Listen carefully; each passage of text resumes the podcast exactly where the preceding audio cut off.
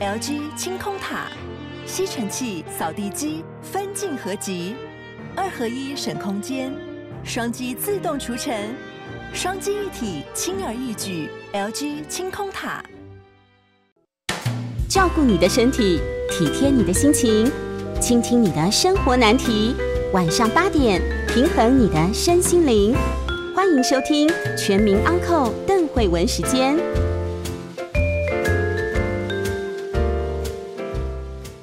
九八新闻台，我是邓慧文，欢迎收听邓慧文时间。哦，今天非常的兴奋，哎，今天如果是看直播的朋友，就会看到我前面有很大的牌子 哈。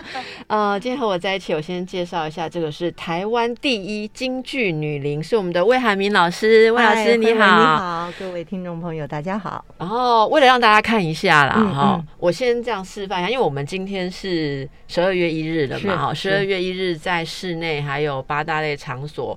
其实都是要戴口罩，因为我们的录音室很小，我没有办法跟来宾距离一点五公尺以上，所以我们就乖乖的照规则。但是要让大家看一下，但大家其实不想看我，我先示范一下，就轮流哈，一个人把口罩留下来一下。为了现在我再带回去，就为让大家看一下魏老师的真面目，好吗？魏老师帮我们朋友镜头在那里，Hello，跟大家打个招呼，大家好。是是，老师今天可以特别请到老师来，是因为这个。楼兰女是的，要再度公演了，对不对？是的，是。嗯，我们来谈谈这一出非常特别的作品哦。嗯，呃，楼兰女是在一九九三年首演，是是。是。嗯，听说啊，嗯，当初哎，这出戏其实就是为您打造的，是的，是可以告诉我们一下那个过程吗？哎，好的。呃，因为你知道，当代传奇剧场，我们是八六年做了莎士比亚的《欲望城国》，就马克白改编的，之后又演了《王子复仇记》，后来他们觉得，呃，有一出戏是很棒的，就是希腊悲剧的《梅蒂亚》。那么许博允先生也非常的推荐。当时日本有一个全川剧团呢，他们是用卡布奇，也是男性的演员在演出的。哦，就歌舞剧，非常精彩。哎，因为因为这个戏是这个希腊悲剧当中，呃，当时的这个比赛里面唯一的一个是以女性复仇为主题的，其他都是以男性的戏为主。是，所以呢，他就是。那么在那个时候呢，他们就希望我能够来演。那么当时其实，在呃，在这个九三年以前呢，九零年左右就跟我提了，我都不敢接。后来到了九二年，我觉得自己准备好了，于是我就答应来演这个戏。确实，它是一个很难演的戏。因为我我看到的这个缘起啦，哈，就是说您跟呃这个传奇合作之后啊，就是。他们非常的赞赏，就想要有 有你为中心的，就是所以就希望是女戏嘛，哈。对。那他们找到了这个米蒂亚这个故事，我有看过老师您在访谈的时候说，因为对于这个故事里面的主角，他的这个个性哈，这种。这其实是个复仇的女性嘛，而且她是复仇的非常的深刻啊。你一开始是觉得无法认同，是不是？呃，我一开始觉得说戏剧是应该是一个正向的能量，我们应该演的都是比较正向的戏给人家看，带来阳光嘛。嗯。呃，但是后来我这么多年嗯演很多的角色下来之后，我发现悲剧真的是比较能够打入人心的，而且悲剧呢。也是能够比较能够警醒大家。嗯，那么这个戏呢，因为他演的是呃蛮具有毁灭的一种报仇手段，就是嗯，因为梅蒂亚其实他是一个半人半神，所以在这个半人半神的这个故事当中呢，他的对于这个嗯杀戮这件事情啊，其实并不是那么样的像在人类的世间这个呃所影响大的。就是在神的世界里面，杀人或者说是嗯报仇，其实是一个很自然的事情。嗯，但是在人类的世界里面，这个报仇或者杀人，因为你不知道会产生什么样的后果嘛。是，但在神是不会的嘛。所以在这个这个戏里面，感觉起来它是蛮负面的。呃，所以我我一刚开始，虽然觉得这个戏的表演是非常。非常非常的精彩啊，而且非常具有挑战性，但是对于这个戏的内容，我确实觉得是很毛骨悚然的。就是一个母亲怎么可能把自己的孩子杀掉呢？我们先跟听众朋友稍微摘要一下这个故事了，好，因为也许有些朋友呃已经忘记了或者不太熟悉。那么米蒂亚是希腊神话里面的角色，哈，她是一个小国的公主，对，但是她有法术，因为她是太阳神的后裔，嗯啊，所以她有法有法力，她等于是一个半人半神的，而且在当时，她等于是有点像女巫这样子的一个一个一个身份，一个身份，就是就是她会很多的呃法力呀。呃，还会有很多的这个手段呢，来做做一些咒语啊，或者说是所谓的化学啊、调药啦、调制药啊。哎，对。那么他是爱上了一个叫做 Jason，杰森的一个流亡的王子。他是流亡的。对，杰森他的叔父篡了他的国家的位，然后他就流亡了。嗯。结果梅蒂亚碰到他之后，是天雷勾动地火呀，两个人就爱的爱的非常。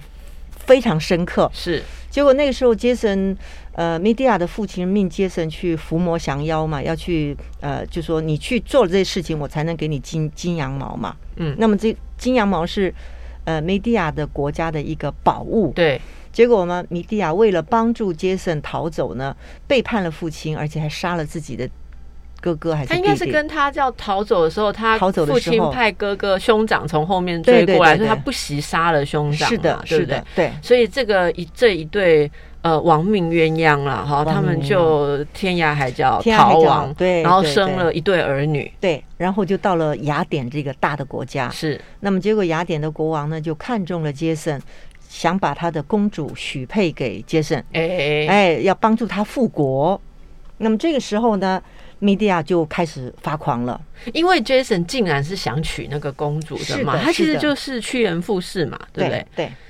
呃，我觉得这个戏啊很有意思的，其实是在谈一个原始的爱跟一个文明现实的爱，嗯，是完全截然不同的。嗯，现实的爱是有条件的。就是你要美貌，或者你有钱，或者你有车，或者你有房，我才要嫁给你。我觉得条件相符合。对，那么这个杰森也是一样，因为这个工作可以帮助他复国，所以你你既然是爱我的，那么你就应该不要发声，不要讲话了，你就在旁边好好的看我。就你现在不但不这样做，结果你还要在那里无理取闹。嗯，所以呢，我们都不能留你了，你就带两个小孩走吧。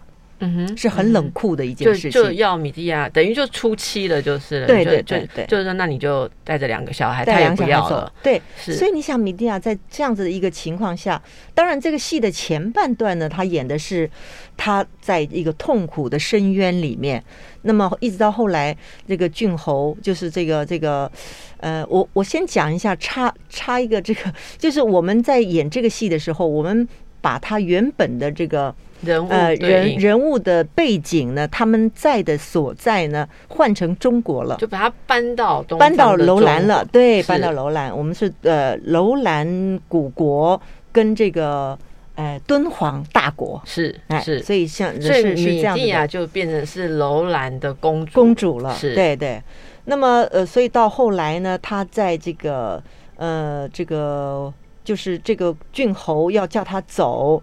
他就希望他多留他一天，那么他呃希望要把小孩好好的安顿，所以他求这个郡侯说：“我求你让我们留一天。”就郡侯也答应了，所以他就是他就是求这个无情的变心的丈夫说：“让我们多留一天吧。”没有，他呃求那个国王哦，求他要娶的那个对对对新那个公公主的父亲父亲，对他求他，结果呢答应了，答应之后呢他就。做了一件很漂亮的、很华丽的一个礼服，说要送给公主，嗯啊，送给公主，然后还叫他的儿女搬去。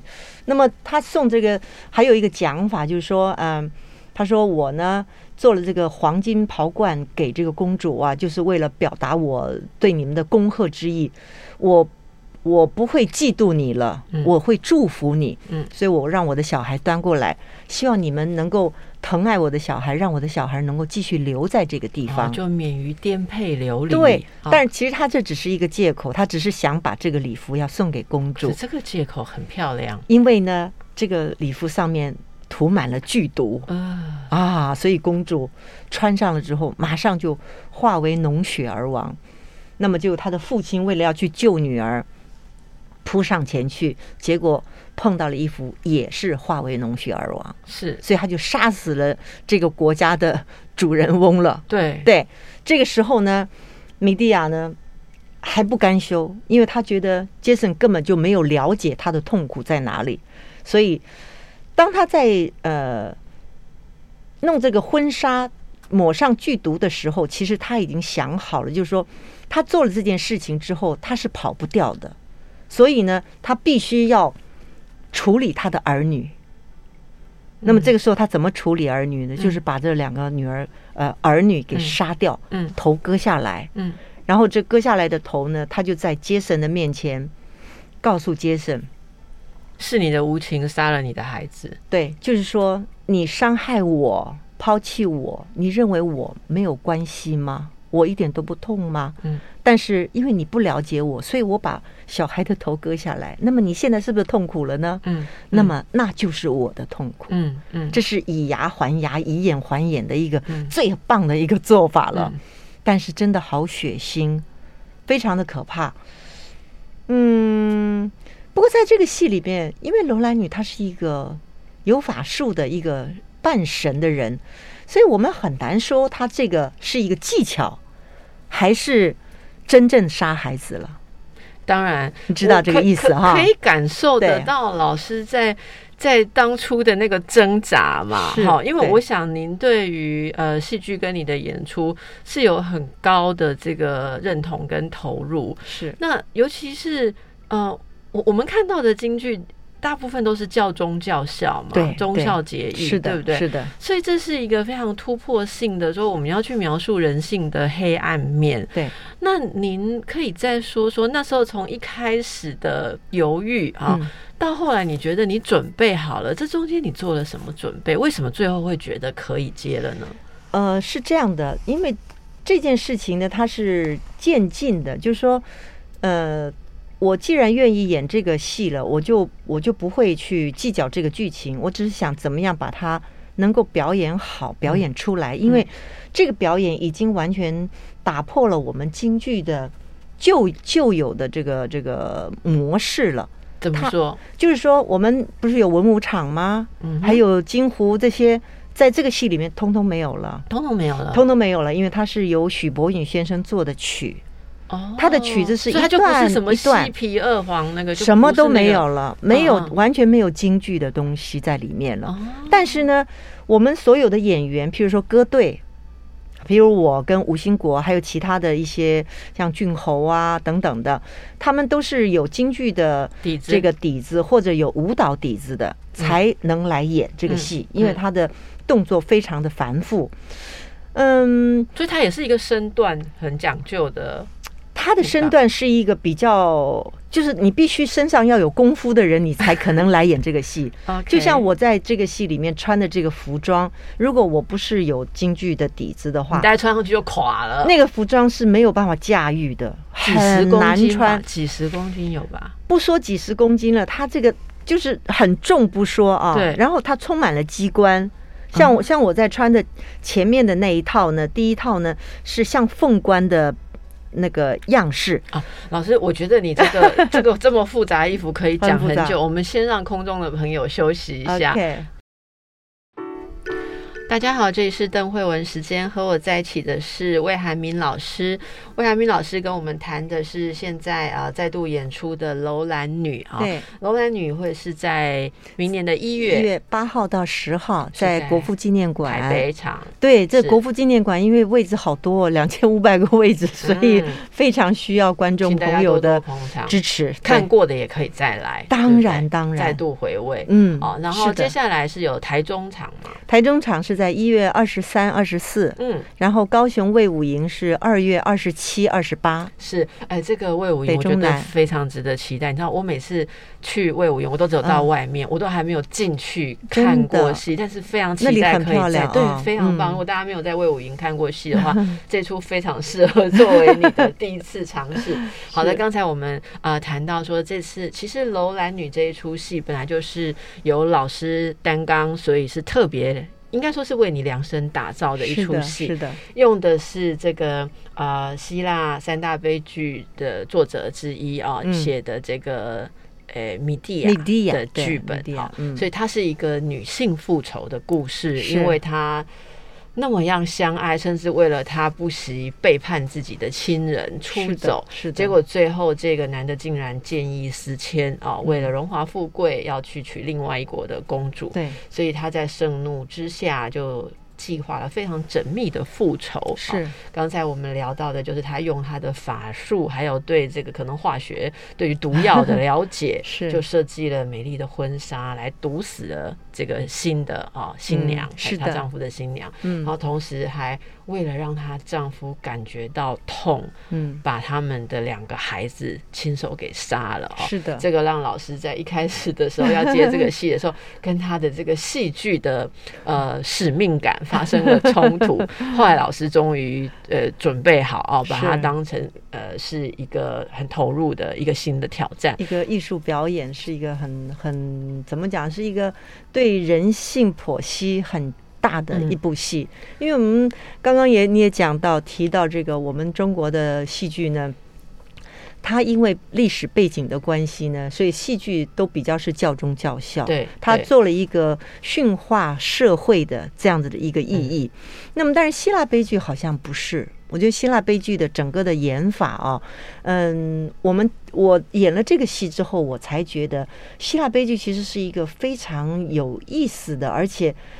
呃，分量很重的一种表演形态。嗯嗯。那么我们京剧是在表演的上面是非常有技巧，我们的唱念做打都非常有技巧。那么我们的技巧再加上了这种样式的表演，你知道这个戏是呃一场就是一场式的，只有一只有一场，所以我在台上是不下来的。啊。啊！一个小时四十五分钟，是。大概是一百零五分，是。我都我都在台上，没有中场休息，然后你也没有说也没有一场一场没有啊没有。的，然后它就是一个洞穴的一个概念，嗯哼啊一个洞洞穴就是楼兰女在她自己的痛苦的深渊里面，在那个洞穴里面发生的事情，然后因为是楼兰嘛，也就有那种石窟的味道，是。就是西域大漠的那个感觉。那么，嗯，在刚刚说到这个，所以搭配这个场景，那个服装就是有考究，是 是要呈现那个那个。对，这个这个戏是叶景天第一出舞台剧，嗯的制作，服装制作，嗯，所以他有很多的想象啊，就赋予了在这个服装上面。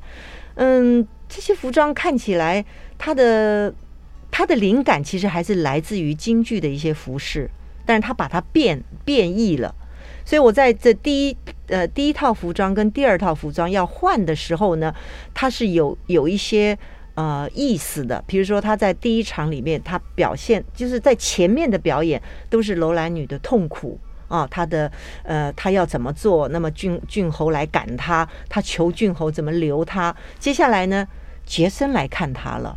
大概他们呃，这个婚姻的这件事情呢，他们吵了很多架，所以杰森很久都不来看他。这时候来看他了，然后他马上就叫他的侍女帮他把衣服换掉，他要换一件美丽的，而且那件衣服呢，感觉起来是有束缚感的。就是说，因为米蒂亚我们知道她是一个很原始、很野蛮的一个一个女性，她很真挚的爱情，所以当她想要给他看的一个是一个乖乖的。就是我，我现在很乖。我穿了这个礼服呢，就是适应呃顺应你的要求，希望我是来，我是一个是呃呃是一个听话的一个太太，是从夫从夫，所以我就穿的这个样子。但是他穿了这样子，杰森还是没有回心转意，是他还是希望他赶快走走掉。对，所以在这一场里面呢，我们有一吵了一场架。那么在在这里的安排很有趣的，就是。因为你知道我们京剧的四郎探母不是有一段是对口快板吗？就是你唱过来，我唱过去的。是，所以我们在这里呢，我们就用了很多的语言，然后用这种方式来说。所以我们可以看到，您用诗般的言语吵架，就是，呃，他也不太像诗，呃，比较写实一点，比较写实一点，很白话吗？呃，还蛮白话的。比如他说，哎，你若要分享利益，你就不该暗自定下亲事，却不与我商量。嗯啊，然后他就回答说：“我早知道你这个个性如烈火啊，所以我不能讲。”那么他就说：“女人嫉妒是天性，你不该抛弃妻子如丢破烂。”嗯，然后他又回他，就这样一来一回，然后速度很快。是，那么这个时候的歌队呢，在旁边呢，就加强了那个节奏感。哇，嘣，哎呦。所以那个语言的力量就很强，是是啊，那么就等于就是说，我们我们也也在尝试着把京剧的表演呢，把它现代化，嗯，就把它变成另外一种很强的力量。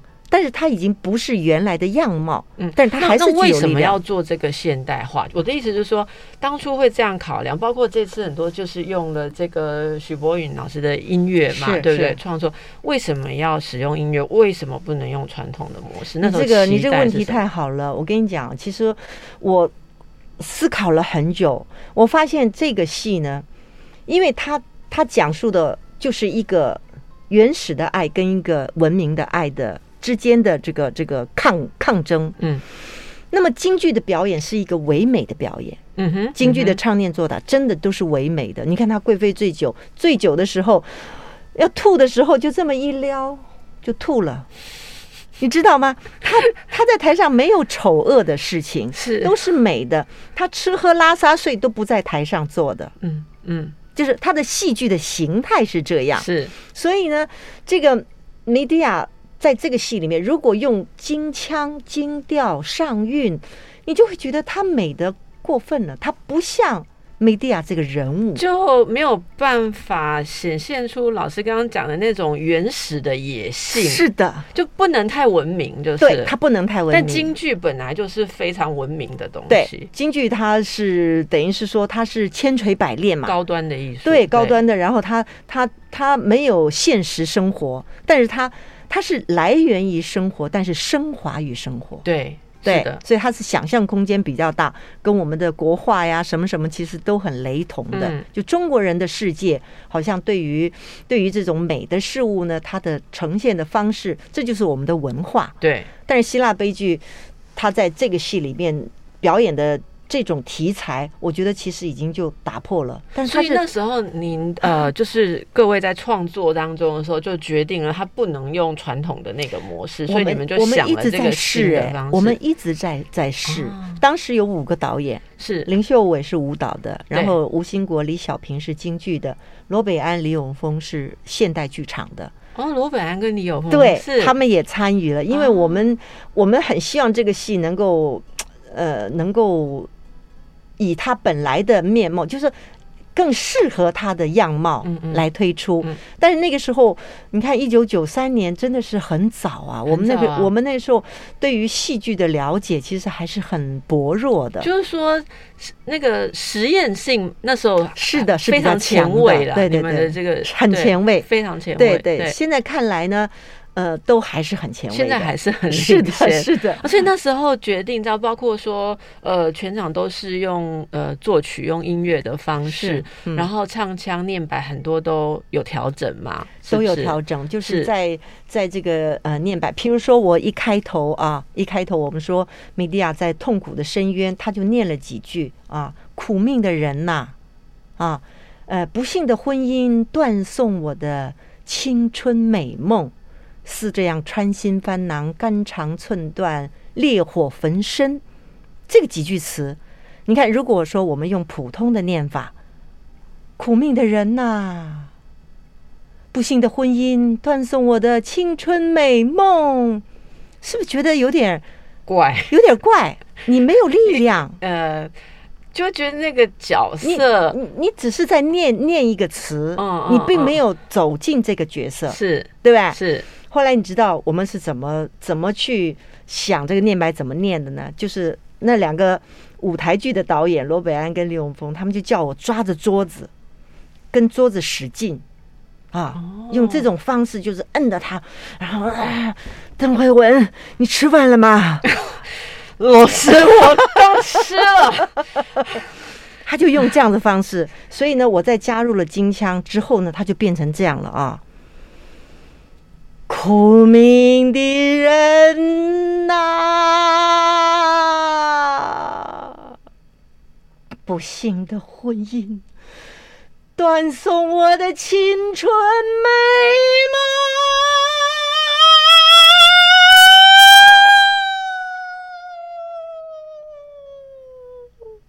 是这样，穿心烦恼。肝肠寸断，烈火焚身。哇，这个戏剧性的太震撼了，太震撼了，是不是就完全不一样？太震撼了，对，是哦，这个是中间的琢磨哈，我们得这样子 知道，才知道一点这么样的去转折出来。是的，我刚刚真的觉得太震撼，而且我在震撼的时候，我一直担心说。老师是戴着口罩给我们这一段，好怕他吸不到气啊！哦，真是太精彩哈！我们现在休息一下，大家回味一下，下一段还有更精彩的。我要考虑下一段，我戴着口罩是不是可以让老师拿下来一下，对不对？好，我们先休息一下。这里是邓慧文时间，和我在一起的是台湾第一京剧女伶魏海敏老师。其实我想不只是台湾了哈，呃，是老师谦虚了啊。我们谈的是楼兰女这个表演。刚才我们听到老师在说怎么样去揣摩啊，适合这个角色这个艺术的一个念白哈。那么刚才前一段说到一半的那个服装，其实是非常的呃繁重繁重。那为什么要那么样子沉重的服装？这是纯粹只是视觉，还是你刚刚说里面有什么机关呢？嗯，这个戏我们刚说叶景天第一出戏，所以他把他所有的想象都放在里面了。嗯，所以每一个人穿的都是很奇怪的，都好像是从外太外太空来的那个感觉。是哈，所以每一个人的服服饰的造型，其实就把这个人物的背景、性格，哎，他的地位。就好像显现出来了哦，所以那个服装本身就是象征。是的，是的，它就是象征。是，那么这跟京剧很像，对，因为京剧一直以来也都是以这个就是象征性的方式来，就是以明朝服饰贯穿整个朝代。嗯所以凤冠霞帔，皇后也可以戴，妃子也可以戴，一般人结婚也可以戴凤冠霞帔，相同的一个东西。对。对吧？所以在这个戏里面，嗯，叶景天设计这些服装呢，就是让这个舞台呢呈现一个不太就是平常你很难看到的一个样貌。所以它视觉上其实是也有很奇幻的，是的，那种元素。对，那老师，你的角色米蒂亚，你的衣服上面要象征什么？我的衣服呢？呃，除了第一套的，它是以凤冠的这个概念来做的那个冠啊。那么服装上面有两根大木棒，就是代表的它的力量，就是哦，梅梅蒂亚棒，对，它的木棒是包在那个裙裙子的，呃，就是另另外一个裙，就是等于说是我袖子底下的一片东西呢，里面藏了一根木棒，嗯，那那个会秀出来吗？观众呢，时而看到，时而看不到。但是我在有一场戏，就是当我要定计的时候呢，我就把这个木棒呢开始往上翻，就是把后面的这个脚啊，撑后面脚撑起来，撑起来之后人就变得很大，然后，然后这个这个下下面的这个裙摆呢，就就像这样子的裙摆呢，就打开来了，很好看。那这个这个其实刚开始的时候我还没有想到。但是就是我们演过几次嘛，然后在排练的过程当中，我有有一次我就突然就觉得我很想把这个拿拿起来，是拿起来之后的那个力量就很大了，就我就告诉观众，我现在要做这件事情了，是就是很大的一个决心，感觉上你整个人就可能变两倍大，那个视觉的面积就是鼓胀的那个，你觉得像不像一个动物？我现在想一下，就是动物很多，它在要攻击，它有攻击之后就会就鼓胀起来的那个起来那个那个。呃，他的这个哎，触触角啊什么的，嗯，所以大家可以去想象这个，就是就是其实一个表演视觉设计是非常重要。所以我们刚刚听到舞台的那个洞窟感，还有服装啊、念白剧情，所以整个是把这个呃，应该说希腊悲剧的这个元素，人性的元素。搬到东方的背景里面来，然后再加上这些元素。对，那么老师刚刚有答应我们说给我们 唱一段，是吧？是的。那现在要帮我们唱的是哪一段？好，我唱的这一段就是当这个郡侯来叫米迪亚走了，然后呢，米迪亚就请他再多留他一天嘛，是恳求的这个恳求。对，那么他愿意了，愿意之后呢，杰森又来了。杰森来了以后，他们不是大吵一架吗？对，就你刚刚。杰森一。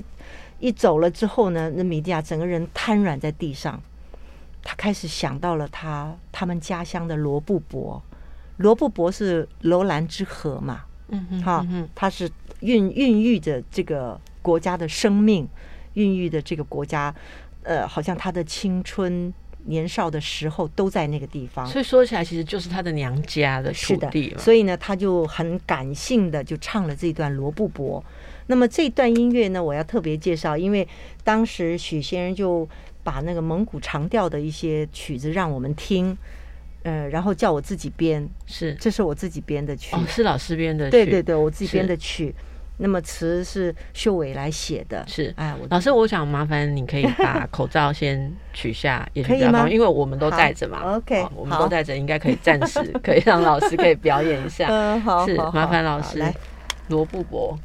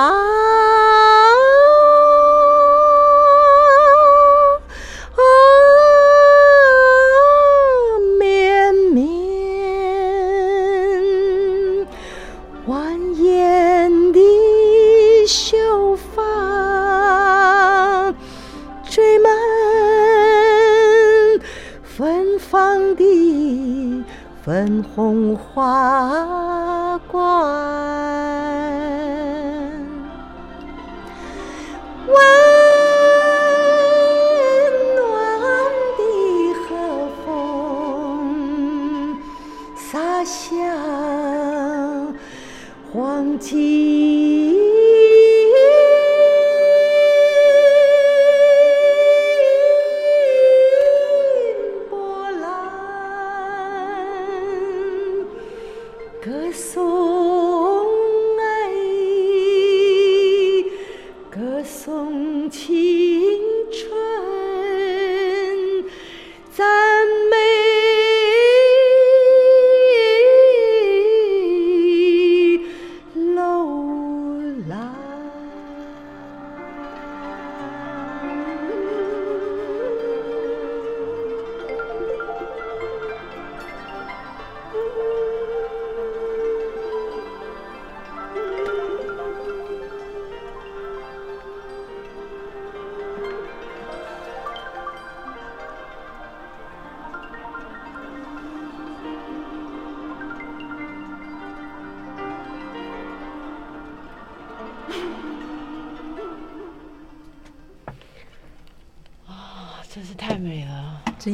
不一样哦，太美了，而且 那个感受就是在这一个时间点，他的他的心变得最柔软的，他心最柔软，然后他这是他背离的故乡，然后是他曾经他回不去的，对，不顾一切割割舍下的地方。可是现在来回头来看，在那里的他，我我我我想到好多，我想到在在那个时候的他。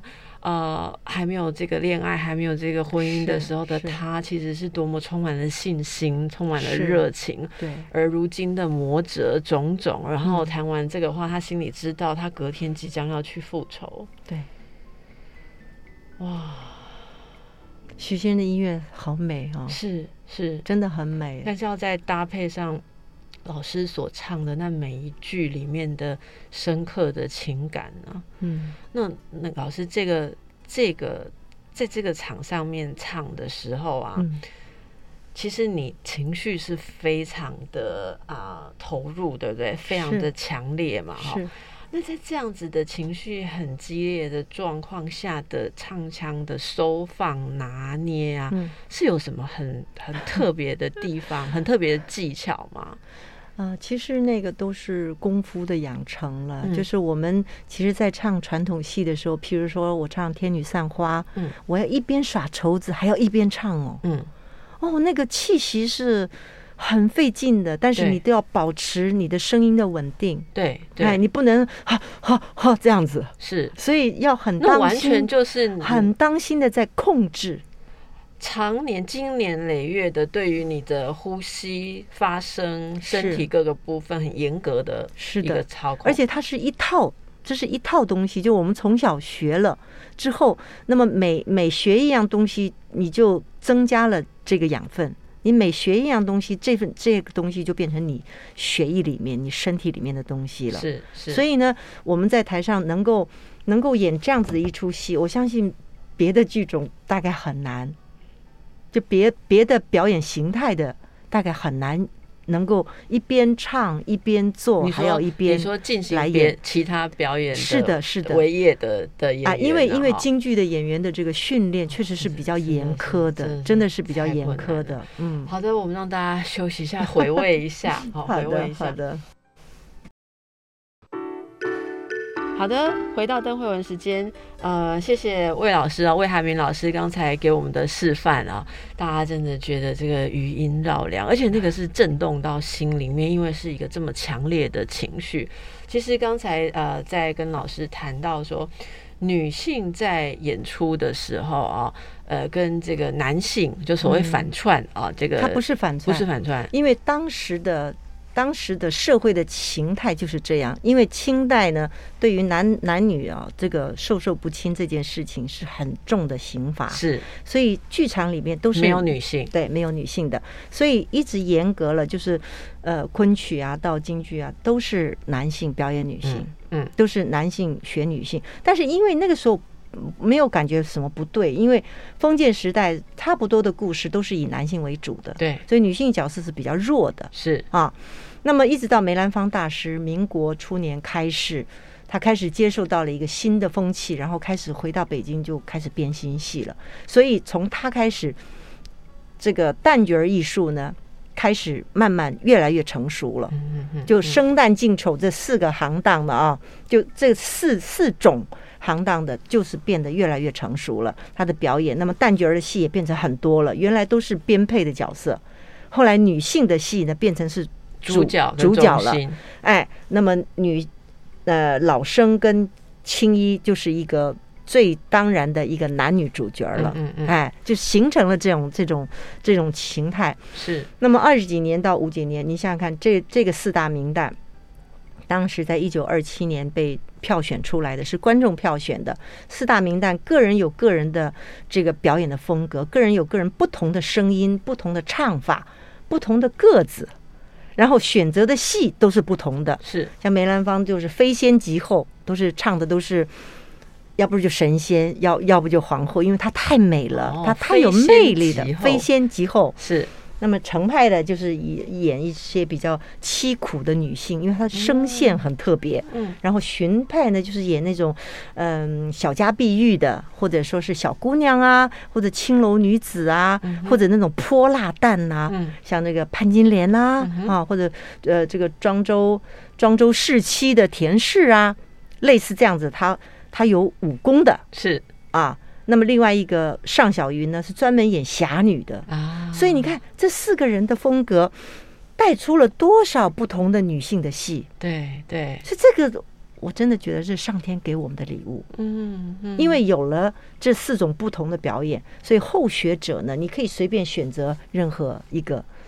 一个方向。您刚刚提到梅兰芳，那也算是您的师师爷爷师爷爷嘛？因为您是师承呃梅葆玖老师，对梅葆玖就他的儿子。是是。那您呃，您像刚刚说那些路线嘛，哈，如果是前旦的话，他们可能一个人就一个路线了嘛。对。那老师，您的您自己的喜好，您最钟情的是什么路线？我觉得我们这个年代的小孩就是太幸运了，因为。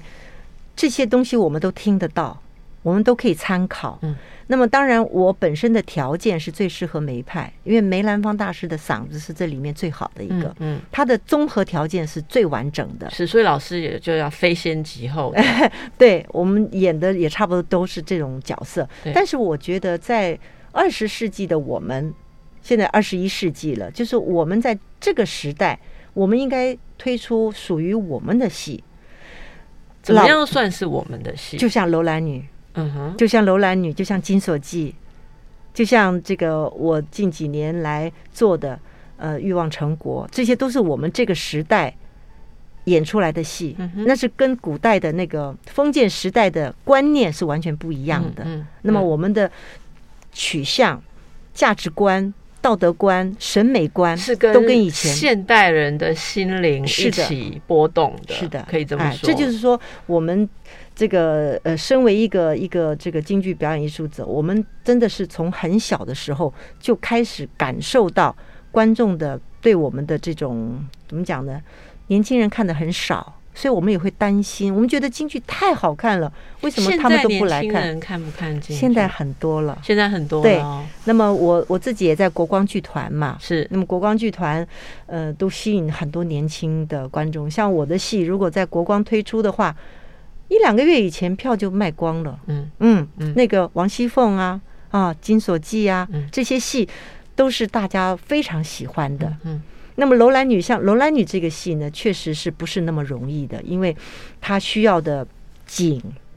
需要的这个演员自己本身，所以要重新演呢，真的很困难。很快，那因为一九九三到现在隔了这么久啊，所以这些道具啊，都都要重做，是重置的吗？呃，不是从那时候道具要重做，因为道具已经没有了，是。道具要重做，而且这次是请到了魏武营的那个建筑设计的罗新华先生，请他来设计的，他等于是大师，然后做了一个剧场。的这个这个设计是，那么服装呢？我们基本上只能够修修补补，因为叶景天的设计，当时的服装现在料子都没有了，对，你要找这个料子都找不到了，是，所以我们就只好就是。